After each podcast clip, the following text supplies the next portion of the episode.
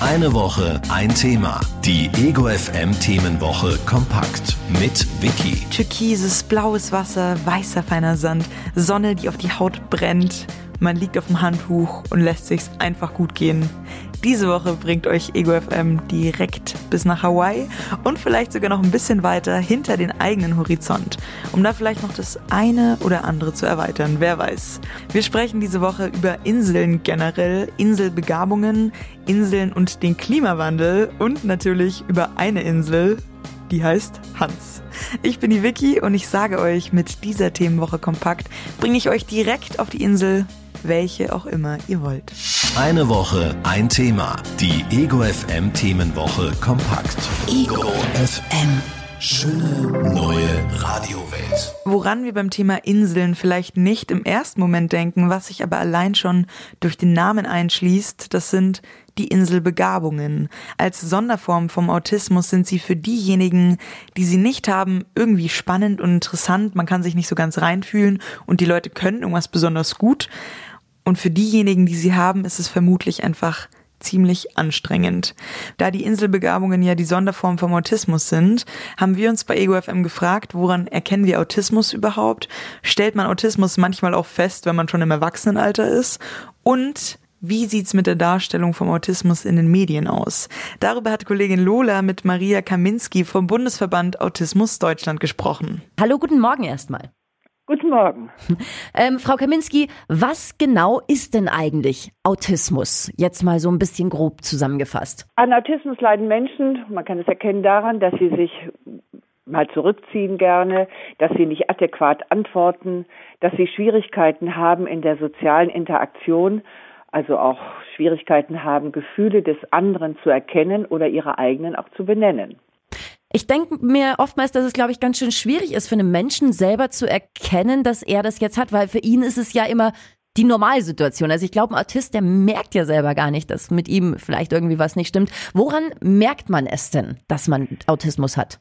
Sie haben recht, das ist häufig der Fall, dass die Menschen es gar nicht merken. Bei kleinen Kindern äh, kommen dann die Eltern und sagen, irgendetwas stimmt mit meinem Kind nicht, irgendetwas ist nicht in Ordnung. Da das Kind aber äußerlich gesund ist und gut aussieht, normalerweise, ähm, sagen auch die Ärzte, ach, warten Sie ab, das verzieht sich oder das wächst sich aus.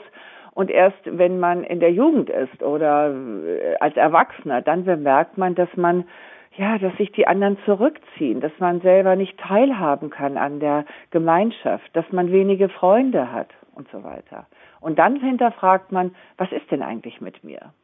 Das wäre eben auch meine nächste Frage gewesen. Also ich kenne Fälle, wo es wirklich schon in der Kindheit festgestellt worden ist, aber hm, gibt es das dann eben auch häufiger, dass Menschen wirklich auch erst im Erwachsenenalter feststellen, oh, bei mir ist irgendwas nicht ganz richtig?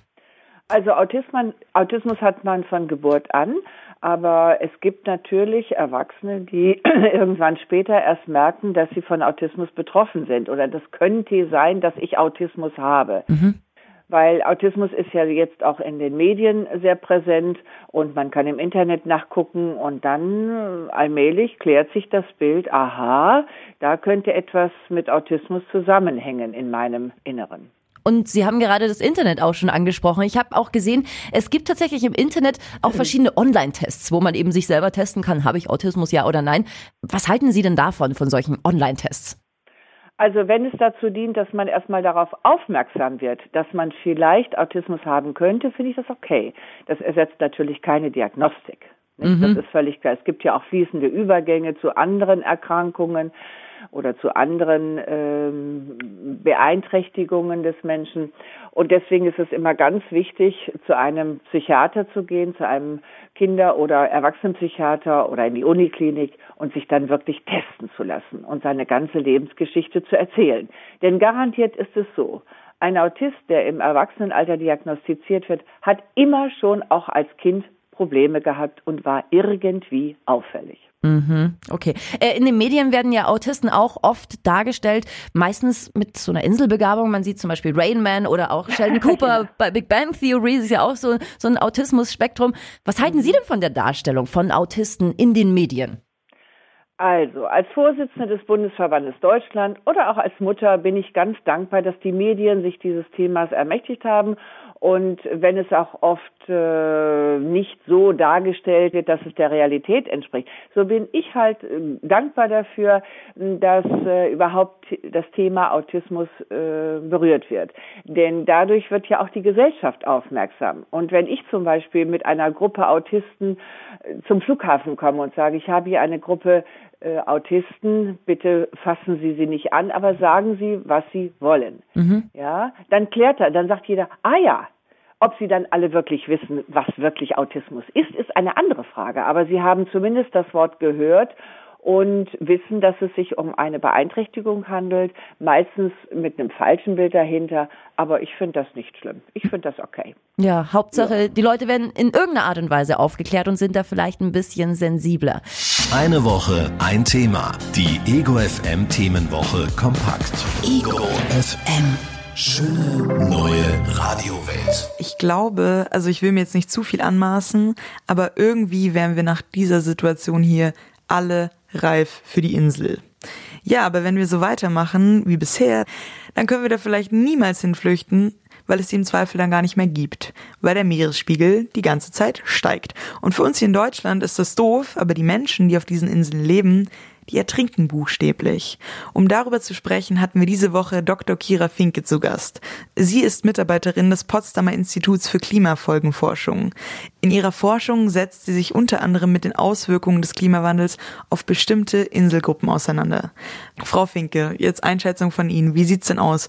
Ich habe das in der Anmoderation ja ziemlich drastisch gesagt, aber wie spät ist es denn wirklich? Haben wir schon fünf vor zwölf oder können wir noch was tun? Die Frage ist, was ist zwölf? Wenn zwölf bedeutet, wir vermeiden alle Schäden, dann ist es schon nach zwölf. Also zum Beispiel für Inselstaaten wie Marshall Islands oder wie Bangladesch, da sind schon sehr große Schäden aufgetreten, die sich eben auf die Gesundheit auswirken, die sich auf die Lebensrealität auf die Kultur ausgewirkt haben und so weiter. Das heißt, diese Schäden können nicht einfach wieder rückgängig gemacht werden. Die sind da. Und wir sehen ja auch in Deutschland, es gibt extreme Dürresommer, es gibt eine Zunahme von Wetterextremen und so weiter.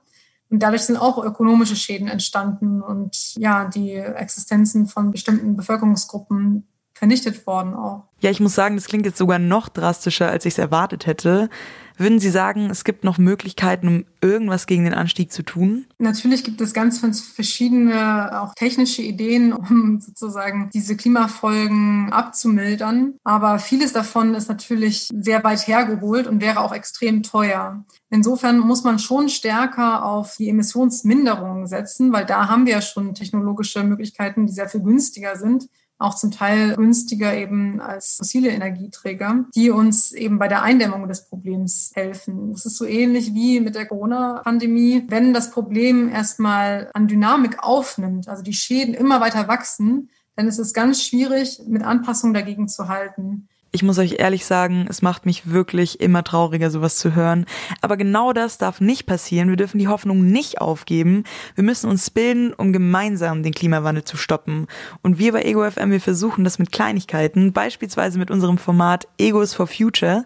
Da gibt es immer wieder Informationen dazu, wie man sich engagieren kann und auch welche Forderungen in der Klimadebatte es lohnt zu stellen. Eine Woche, ein Thema. Die Ego FM Themenwoche kompakt. Ego FM FM. Schöne neue Radiowelt. Es gibt da so eine Insel. Die hat keine zwei Berge und die liegt auch nicht im großen weiten Meer. Und so viel kann sie jetzt generell nicht, aber eins, das kann sie.